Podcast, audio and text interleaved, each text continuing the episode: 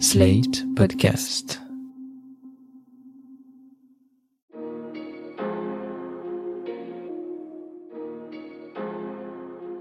Bonjour et bienvenue dans Le Monde Devant Soi, le podcast d'actu international de Slate.fr. Je suis Christophe Caron et je suis en compagnie de Jean-Marie Colombani, directeur de la publication de Slate. Salut Jean-Marie. Bonjour Christophe. Et d'Alain Frachon, éditorialiste au Monde et spécialiste des questions internationales. Salut Alain. Salut Christophe.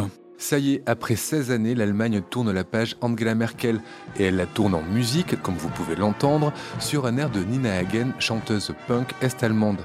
Joué pour l'occasion par la Bundeswehr, Du hast den Farbfilm vergessen, tu as oublié la pellicule couleur en français, est un hit des années 70 en RDA où Nina Hagen adresse moult reproches à son Misha, mais aussi une critique métaphorique du régime d'alors. Ce départ n'en est pas tout à fait un puisque Merkel reste encore chancelière jusqu'à l'élection par le Bundestag de son successeur social-démocrate Olaf Scholz, mais ce départ amorce définitivement une transition que la sortante veut apaiser. Pour ses adieux, après 5860 jours au pouvoir, soit 9 de moins que Helmut Kohl, Merkel a eu ces mots destinés à l'Allemagne, mais qui résonnent ici en France. Je cite Notre démocratie vit de la capacité à débattre et à corriger ses erreurs. Elle vit de la solidarité et de la confiance, en particulier de la confiance dans les faits et de la contradiction qu'il convient d'apporter haut et fort quand les connaissances scientifiques sont niées, que les théories du complot sont propagées et que les discours de haine prolifèrent. Puis elle a évidemment souhaité le meilleur à son successeur, mais n'allez pas croire que ces vœux de réussite relevaient simplement d'une politesse protocolaire. La proximité entre la démocrate chrétienne et le social-démocrate est réelle, et aussi étonnant que cela puisse paraître vu de Paris, c'est l'homme de centre-gauche qui est le successeur naturel de la femme de centre-droit. Ainsi, une première question, Jean-Marie et Alain, avec Olaf Scholz, est-ce que l'Allemagne amorce un changement dans la continuité? Il n'y a pas de révolution à prévoir menée par une coalition entre sociodémocrates, libéraux et écologistes. Le changement dans la continuité, ça a été un temps d'ailleurs le mot d'ordre de la vie politique française, à l'époque notamment de Georges Pompidou, et nous en sommes loin aujourd'hui, bien évidemment. Regardez ce qui vient de se passer, euh, notamment dans les primaires de la droite. Celle qui a, est en passe de, de gagner, Valérie Pécresse, parle de rupture elle est candidate de la rupture. Nicolas Sarkozy, face à Jacques Chirac, qui était pourtant du même bord, était le candidat de la rupture. Et Emmanuel Macron était le candidat d'une révolution. Donc ça donne euh, le fossé qui existe entre les uns et les autres, parce que c'est vrai qu'une part du succès d'Olaf Scholz tient au fait qu'il était dans le gouvernement précédent vice-chancelier, et qu'il incarnait une forme de continuité avec Angela Merkel. Alors bien sûr, il ne voudrait pas être comme Angela a dû l'être, euh, la gestionnaire d'un certain nombre de crises. Lui, il voudrait s'échapper des crises pour incarner une forme de, renaissance, de relance de la social-démocratie, bien sûr, mais en même temps, l'élément de continuité a joué dans son succès et dans le fait que le 6 décembre prochain, donc euh, au Bundestag, il sera élu chancelier dans un, climat qu'Angela Merkel a, a décrit parfaitement, qui fait penser à un système et une démocratie de la maturité et non pas une démocratie de la régression et du recul ou de la nostalgie comme celle que nous avons, euh, qui était en train de se réinstaller puissamment en France. Là, vous parlez de démocratie de la maturité, et cette maturité, on peut le voir dans le programme de ce nouveau gouvernement tricolore, programme qui fait quand même 180 pages, et qu'on peut résumer grossièrement en quelques thèmes. Euh, lutte euh, pour le climat, cannabis, augmentation du salaire minimum, logements sociaux, rigueur budgétaire, vote à 16 ans et renforcement de la souveraineté européenne. Alain, est-ce qu'on est dans un équilibre quasi parfait entre les différentes composantes de la coalition au pouvoir en Allemagne? Il faut rappeler que cette coalition, c'est donc une famille à trois. Le SDP, le, vieux parti social-démocrate allemand, est un des plus grands, sinon le premier parti social-démocrate dans l'histoire de l'Europe. Ensuite, les libéraux, qu'on pourrait dire chez nous euh, au sens français du terme, les libéraux, c'est-à-dire des gens qui sont attachés au libre-échange, à l'économie de marché, essentiellement qui se définissent par une sensibilité économique. Et enfin, les verts, les verts allemands, c'est-à-dire euh, la transition énergétique en pleine maturité, la transition énergétique compatible avec une forte croissance. Voilà la synthèse des verts allemands. Ça donne un programme de 187 pages la simultanéité avec la campagne française, comme le soulignait Jean-Marie, est très dure pour nous, puisque d'un côté, il y a une espèce de bataille hystérique sur fond de guerre civile rhétorique, où au fond, ce qui est en jeu, ce serait l'existence même de la France. Et de l'autre côté, dans ce programme dont vous avez parlé, sur lesquels ces trois familles politiques, ces trois branches de la vie politique allemande se sont mises d'accord, je dirais que sur le plan macroéconomique, si on veut le caractériser à très grands traits, ce programme de centre-gauche, c'est un petit recul sur la mondialisation, sur le libre-échange.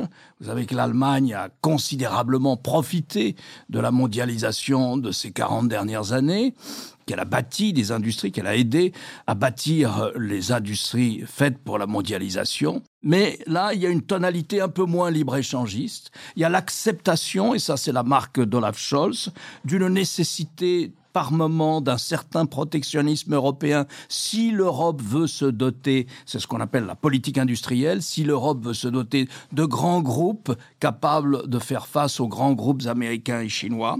Il y a le souci de l'environnement marqué par ce titre, si vous voulez, plus d'engagement contraignant. Et enfin, et ça c'est la marque des libéraux, il y a le souci de la dette, il y a le souci de revenir à des trajectoires qui diminuent l'ensemble des dettes publiques dans l'Union européenne et particulièrement au sein de la zone euro le poste de ministre des Finances revient à un libéral. Il insiste sur le pacte de stabilité et de croissance. C'est ce pacte qui pose comme norme le fait d'avoir un déficit budgétaire dans chacun des pays de la zone euro qui ne dépasse pas les 3% de la richesse nationale. Et enfin, d'avoir une dette publique cumulée qui ne dépasse pas 80% de la richesse nationale. Naturellement, toutes ces normes budgétaires ont été explosées ces dernières années, d'abord à la suite de la crise des dettes souveraines de 2008, crise qui venait de Wall Street, qui venait des États-Unis, et puis ensuite à la suite des nécessités de la relance post-pandémie. Donc tout ça a sauté. Qu'est-ce que veulent faire les Allemands face à tout ça? Grosso modo, ils vont accepter un débat sur le pacte de stabilité et de croissance. C'est-à-dire qu'ils vont accepter de remettre sur la table une discussion sur ces pourcentages de dette autorisées au sein de l'Europe, particulièrement au sein de la zone euro. Ils rappellent qu'ils tiennent à ces pourcentages. Ça, c'est la marque des libéraux. Mais en même temps, ils veulent bien. C'est constituer face à eux, et c'est très intéressant parce que ça s'est passé ces 15 derniers jours, une sorte d'axe franco-italien. Vous savez, les Français et les Italiens ont signé un pacte d'amitié, un traité d'amitié qui ressemble à celui que la France et l'Allemagne avaient signé en 1963, puis renouvelé, je crois, l'an passé. Eh bien, il y a un même type de traité maintenant. Et Mario Draghi, qui naturellement pèse très lourd parce que c'est l'homme qui a fait évoluer la Banque centrale européenne et qui a permis de sauver l'euro. Et précisément sauver l'euro. Comment? Eh bien, en ayant une interprétation très souple de ces critères du pacte de stabilité, les 3% budgétaires et les 80% de la dette euh, cumulée. Eh bien, Draghi lui dit, on ne peut plus en rester à ces pourcentages. Et donc vous avez en ce moment face à l'Allemagne sur cette question clé, cette question importante, une sorte d'axe franco-italien qui est d'autant plus fort qu'il y a Mario Draghi dedans. Voilà, je dirais, le profil macroéconomique. Ce n'est pas une rupture, ce n'est pas une révolution. On n'est pas dans les délires rhétoriques, dans l'emportement lyrico-rhétorique qui caractérise la vie politique française. On n'est pas dans le pessimisme, on est dans le réalisme et on pose les jalons pour la croissance future de l'Union européenne. Mais une question quand même sur la vie politique allemande. On a vu donc que les trois partis de ce gouvernement se sont mis d'accord sur ce programme de 180 pages. Tout va être appliqué. Il va y avoir des ah, débats dans la Chambre. C'est une, une, des grandes caractéristiques allemandes, c'est qu'ils mettent beaucoup de temps. Et là, ça a été très rapide puisqu'ils ont mis deux mois à constituer ce programme de 180 pages et quelques. En général, la gestation est très lente, méticuleuse, pointilleuse, pointilliste, je ne sais pas quel est le mot approprié. Et ensuite, ils appliquent. Ensuite, ils déroulent leur programme.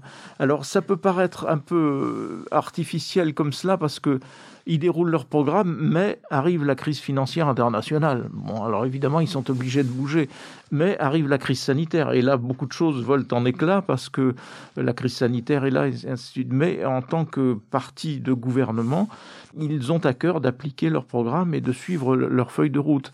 Ce qui est euh, pour nous un sujet d'étonnement d'abord que les négociations soient à ce point poussées, détaillées, transparentes aussi, et en même temps qu'ils aient à cœur d'appliquer leur programme. Mais c'est vrai qu'aujourd'hui, dans les temps que nous vivons, qui sont des temps de bouleversement, de remise en cause, de tous azimuts, aussi bien les équilibres géopolitiques que les équilibres intérieurs de, de chacune de nos sociétés. Ça paraît un peu fou de vouloir tout comme ça codifier, ranger dans un même document, mais c'est la pratique allemande et c'est jusqu'à présent ce qui leur a réussi. Pour revenir d'un mot sur ce que disait Alain tout à l'heure, le grand changement, c'est que Angela Merkel, de facto, pesait de, tout le poids de l'Allemagne sur les décisions européennes au point que euh, nos différents présidents, que ce soit Nicolas Sarkozy puis François Hollande, s'étaient échinés à, la faire évoluer, à lui faire accepter un certain nombre de choses, qui a été fait, mais avec la lenteur qui était caractéristique de la chancelière. Le leader aujourd'hui en Europe, c'est Mario Draghi pour s'opposer à la personne et à la personnalité et à ce que va dire Mario Draghi, il faut se lever tôt parce que c'est quand même lui qui a sauvé l'Europe. Il n'a pas seulement sauvé l'euro, il a sauvé l'Europe dans la crise financière, puis dans la gestion par la Banque centrale de ce qui a été la réponse ou la riposte à la crise sanitaire.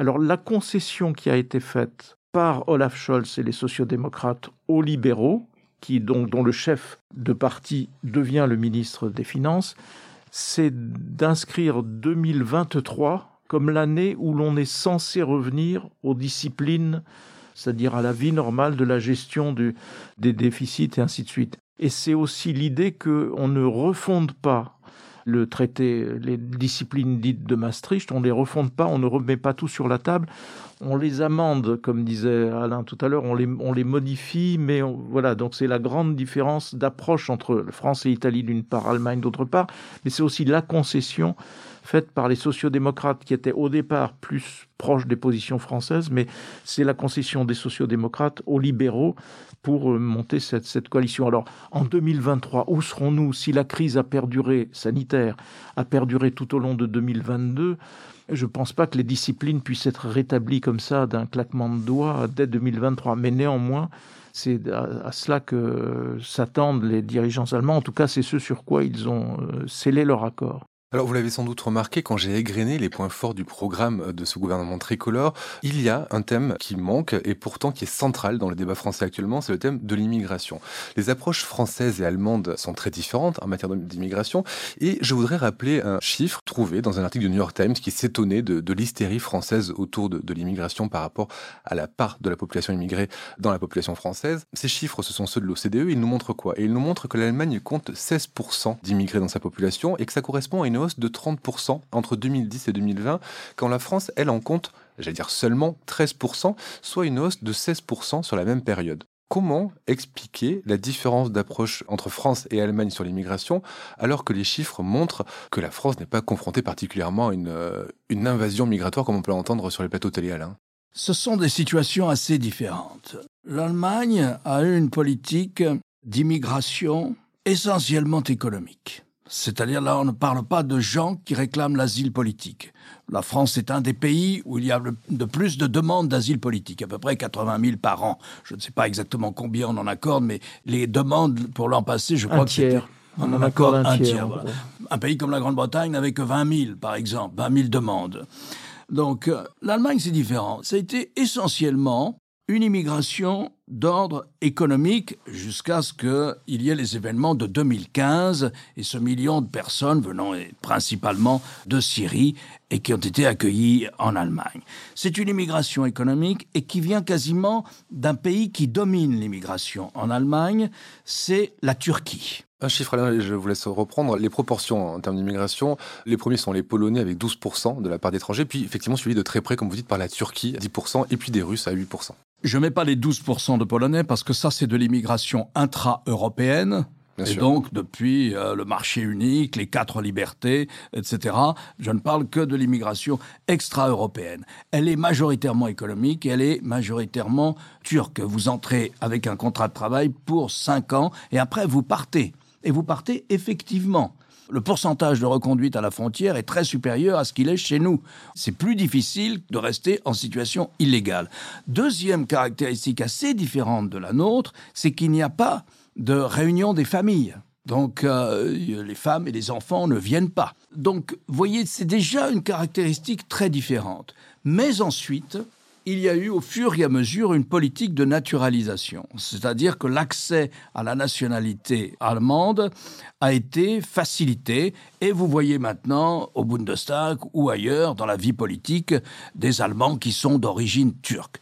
La caractéristique du programme dont vous avez parlé, mais là c'est au titre de proposition, c'est d'aller vers une politique beaucoup plus accueillante. On trouve une approche extraordinairement réaliste de l'immigration qui consiste à dire, je lis, il faut accepter que nous serons un pays d'immigration, que nous sommes et que nous continuerons à être un pays d'immigration et que nous en avons besoin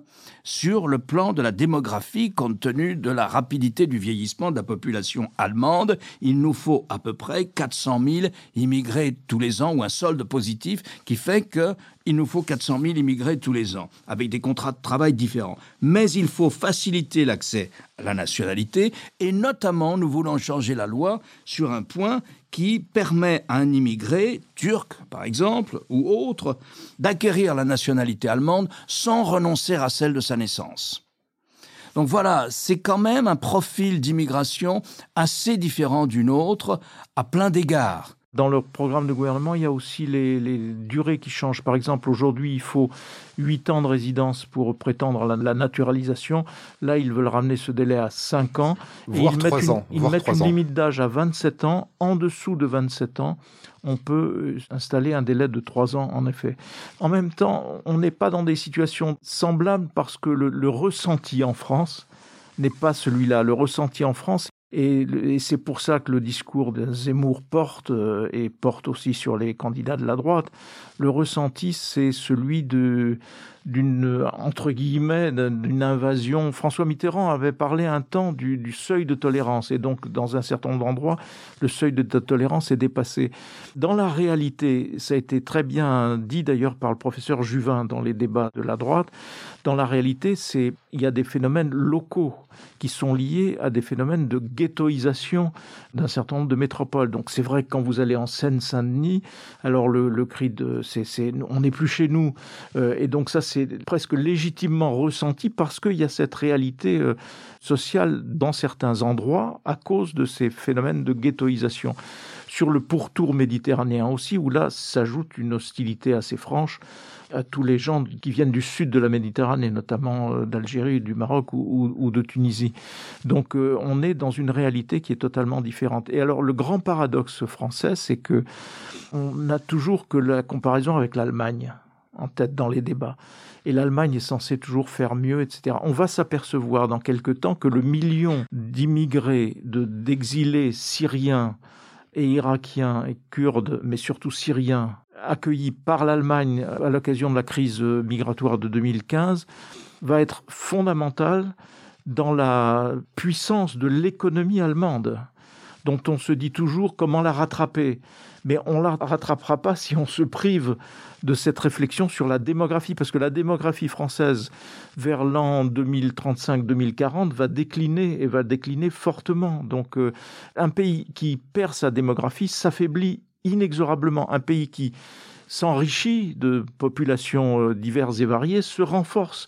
Et de ce point de vue-là, en France, on, on cite toujours les Trente Glorieuses, mais les Trente Glorieuses, on oublie toujours de citer un facteur clé dans les Trente Glorieuses et dans la croissance de l'époque, c'est le million et demi de rapatriés d'Algérie qui arrivent, un million et demi de personnes qui arrivent et qui permettent de, justement de consolider et de faire en sorte que ces Trente Glorieuses existent. Alors simplement, aujourd'hui, il y a un problème évidemment avec l'islam mais évidemment avec euh, sur le pourtour méditerranéen, encore une fois, avec une difficulté à accepter une part non négligeable de la population soit d'origine euh, arabe, en fait.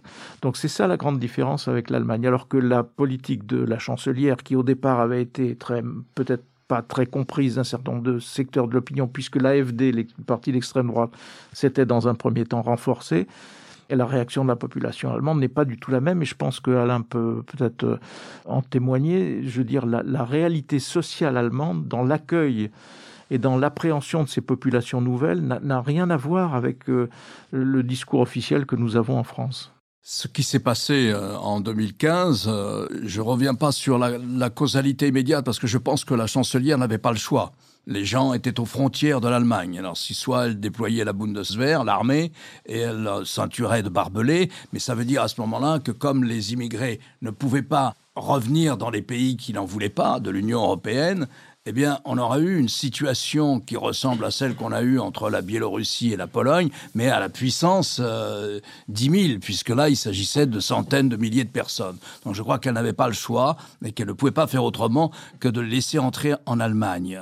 Alors après, on peut discuter la manière dont ça s'est fait. Mais ce qui se passe ensuite, c'est que non seulement il y a l'État-providence euh, à l'allemande, non seulement il y a en Allemagne une politique euh, très sévère en matière d'acquisition de la langue, un immigré doit apprendre et doit parler l'allemand, avec beaucoup plus d'heures qui sont consacrées à ça et financées pour cela par le gouvernement fédéral. Mais ensuite, vous avez deux facteurs qui ont joué, dont on parle pas assez, qui sont d'abord le rôle des églises. Les églises protestantes et les églises catholiques ont joué un rôle majeur dans l'intégration de ce flux de réfugiés. C'était souvent aussi des réfugiés chrétiens. C'était la première vague de gens qui véritablement, depuis 2011, ne supportaient plus la guerre, ne savaient pas dans quel camp se ranger, ne voulaient ni des islamistes ni de Bachar al-Assad et voyaient que les villes étaient soumises à des bombardements et qui ont fui comme ça parce qu'ils n'avaient pas vraiment, vraiment d'autre choix. Et ces gens-là avaient souvent des diplômes, enfin professionnellement étaient des gens qualifiés. C'était un ensemble de gens plutôt jeunes même s'il y avait des personnes âgées, des grands-parents, mais fondamentalement, c'était un ensemble de gens plutôt jeunes. Donc l'Église joue, les églises protestantes et catholiques jouent un rôle énorme dans leur immigration. Et puis ensuite, l'urbanisme est très souvent un urbanisme de maisons individuelles. Les gens ont été pris en charge par des familles. C'était assez exemplaire les reportages qu'on pouvait lire ou voir à l'époque sur la manière dont ces gens ont été logés dès ce premier hiver. Hein, le grand mouvement migratoire se passe au printemps et tout le monde a été logé pendant l'hiver. Il n'y a pas eu de sans-abri. Puis ils ont été répartis dans des familles volontaires pour les accueillir. Et ça s'est plutôt bien passé. Et je crois, je ne connais pas les pourcentages, là je les ai plus en tête, mais le nombre de ces gens-là qui ont intégré le marché du travail dépasse largement les 50%. Alors, est-ce qu'il y a eu des incidents? Est-ce qu'il y a eu des islamistes infiltrés? Oui, il y a eu quelques incidents, c'est vrai. Il y a eu des attaques au couteau, il y a eu quelques islamistes infiltrés. Mais par rapport aux centaines de milliers de personnes qui étaient représentées dans ce flux, il n'y en a pas eu. Il n'y en a pas eu tant que ça. Il n'y en a pas eu plus qu'en Grande-Bretagne ou qu'en France. Il n'y en a pas eu plus. Il y en a plutôt eu moins qu'en Grande-Bretagne et en France. Donc c'est une immigration qui me semble être euh, plutôt réussie du fait d'un habitat qui n'est pas du même titre que nous, du fait du rôle des églises et du fait aussi de l'encadrement étatique au niveau du gouvernement fédéral comme au niveau des lenders et notamment de l'insistance sur l'acquisition de la langue. Pour la dernière partie de cet épisode du Monde devant soi, je voudrais qu'on parle de politique étrangère, puisque c'est le, cœur de notre podcast. Le gouvernement euh, tricolore s'inscrit clairement dans le renforcement de la souveraineté euh, de l'Union européenne. Je l'ai dit euh, plus tôt. Alain, vous nous avez expliqué qu'il y avait en matière budgétaire une volonté de retourner vers moins de dettes. Mais au-delà, au-delà de ça, au-delà de l'aspect économique, quelles sont les positions qu'on peut prévoir? J'imagine qu'ils vont essayer de s'opposer de plus en plus aux régimes illibéraux comme la Hongrie ou la Pologne et promouvoir de plus en plus les valeurs de droits de l'homme de l'Union. Sûrement, je pense que c'est un, des grands axes de ce que sera la politique allemande. Là où on va avoir quelques difficultés, c'est qu'ils sont tout à fait d'accord pour ouvrir des discussions, pour engager des discussions, mais ils ne vont pas jusqu'à adhérer aux thèses françaises. Alors les concessions qu'ils font sont sur l'idée d'une souveraineté européenne, qui est un concept développé, initié développé par Emmanuel Macron. Donc, dans les mots, ils adhèrent à ce concept. En même temps, quand on regarde leurs propositions sur la défense, elles sont d'accepter l'idée que l'Allemagne prenne une part euh, plus grande aujourd'hui, c'est une part égale à zéro pratiquement dans la, la, vie internationale, et donc que ça puisse concerner également aussi son armée mais ça ne va pas très loin par rapport à ce que souhaiterait la France, qui voudrait aller vers l'édification d'un véritable pilier européen aux côtés de l'OTAN. Donc il y aura des discussions euh, stratégiques entre les deux pays, mais pas seulement entre les deux pays, comme l'a dit Alain tout à l'heure, ce sera entre la France d'un côté, l'Italie et la France. L'Italie et la France d'un côté, l'Allemagne de l'autre, avec évidemment tous les autres qui se mélangent. Mais c'est vrai que l'accent aussi sera mis sur l'équilibre des pouvoirs, sur l'indépendance de la presse, sur l'indépendance de la justice, qui sont bafoués objectivement en Pologne comme en Hongrie. Si on regarde certaines des formulations, euh, il y a des formulations que les Allemands doivent être à peu près les seuls à employer en ce moment euh, en Europe, c'est-à-dire qu'ils se déclarent ouvertement pour plus de fédéralisme chez eux, le débat ne porte pas sur le point de savoir si le droit européen doit l'emporter sur le droit national. Il y a d'ailleurs un arrêt de la Cour supérieure de, de, justice en Allemagne qui considère que le droit allemand, dans tel et tel domaine qui ne figure pas dans le tronc commun communautaire, que le droit allemand l'emporte sur le droit européen, ou ce qu'il peut y avoir de droit européen. Non, ils ne rentrent pas dans ce débat, ils réclament plus de fédéralisme. Ils sont prêts, disent-ils, à modifier les traités pour aller vers un État fédéral européen et ils sont prêts notamment, vous savez, dans l'Union européenne, il y a deux grands corpus de matières. Il y a les matières qui font partie du tronc commun européen, c'est essentiellement la vie économique et commerciale, et celles-là, on décide à la majorité, à la majorité qualifiée, pondérée selon la population, etc. Mais on décide à la majorité en ce qui concerne de ce qu'on appelle le domaine communautaire. Et puis il y a tout le reste, la politique de défense, la politique étrangère, etc., et d'autres choses. Là, ce n'est pas dans le domaine communautaire stricto sensu, et là, on décide à l'unanimité. On dit n'importe quel pays a un droit de veto, que ce soit Chypre, Malte, peu importe. Mais donc, euh, c'est difficile de faire des progrès dans tous ces sujets-là. C'est pour ça qu'on les met sur la table depuis 30 ans. La politique de défense, politique de défense et de sécurité, une politique étrangère commune, mais tout ça étant soumis à la règle de l'unanimité, ça n'avance pas beaucoup. Alors dans le programme, il y a comme ambition d'étendre le domaine des majorités qualifiées notamment dans ces secteurs-là qui n'appartiennent pas au front communautaire. Après, je crois qu'il faut faire attention parce que, si vous voulez, cette coalition accepte que l'énergie en Allemagne, l'énergie dont dispose la puissante industrie allemande, vienne à près de 40% de la Russie.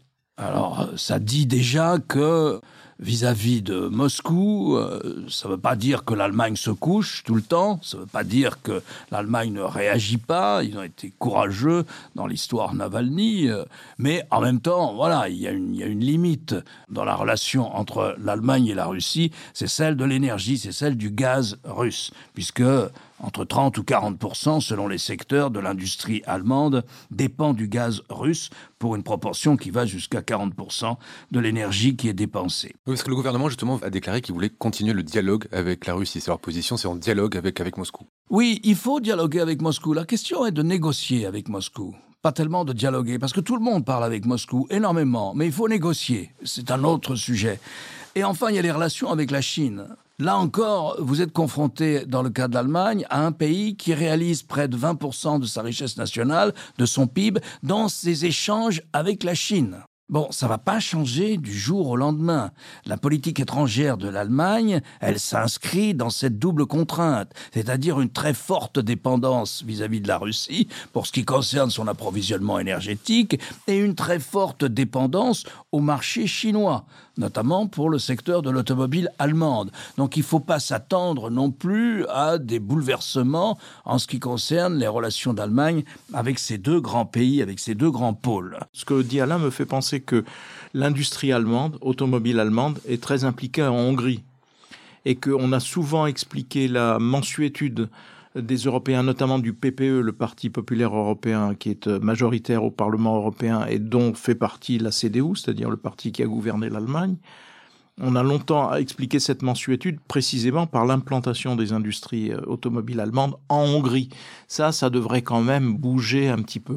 Et puis il y a un élément central dans ces discussions qui est, euh, Alain y a fait allusion tout à l'heure avec l'histoire du fédéralisme, mais qui est plus pratiquement le fait que l'Europe aujourd'hui, c'est très exactement une coalition d'États-nations.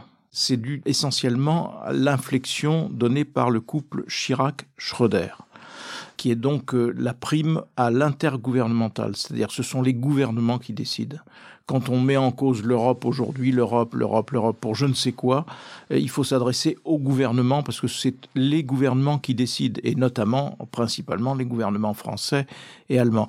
La doctrine dans l'accord de gouvernement sociodémocrate, libéraux, verts en Allemagne, il y a l'idée qu'il faut réintroduire de l'intracommunautaire plutôt que de l'intergouvernemental, c'est-à-dire de redonner aux institutions européennes une marge de manœuvre et de notamment qu'ils ont perdu, qui était forte au temps du Kohl Mitterrand de l'or, où Delors, sous l'impulsion de Jacques Delors, il y avait une très forte impulsion qui venait des institutions européennes.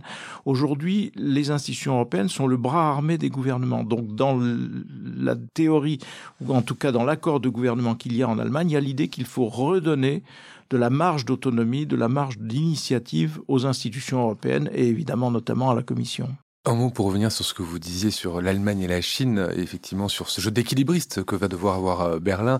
Le gouvernement a été assez vague hein, sur le sujet, mais ils évoquent une coopération dans la mesure du possible sur la base des droits humains et du droit international en vigueur. Donc les affaires d'abord. Merci messieurs pour euh, ce panorama sur le futur de l'Allemagne. Avant de, vous quitter, un mot pour signaler aux auditeurs que le photo-reporter Robin Tutange, que vous avez entendu dans notre épisode consacré au Covid en Inde, a remporté le prix 2021 de l'Association de la presse diplomatique française pour son travail en Inde justement, dont ses reportages publiés sur slate.fr, dont vous trouverez les liens dans la description de cet épisode. Alain, je rappelle votre chronique hebdomadaire chaque jeudi dans le monde et sur le monde.fr et cette semaine vous signez un excellent édito sur le régime chinois face au cas Peng Shuai. Jean-Marie, je rappelle votre participation hebdomadaire le jeudi aussi à l'émission politique sur France 24. Merci messieurs et à la semaine prochaine.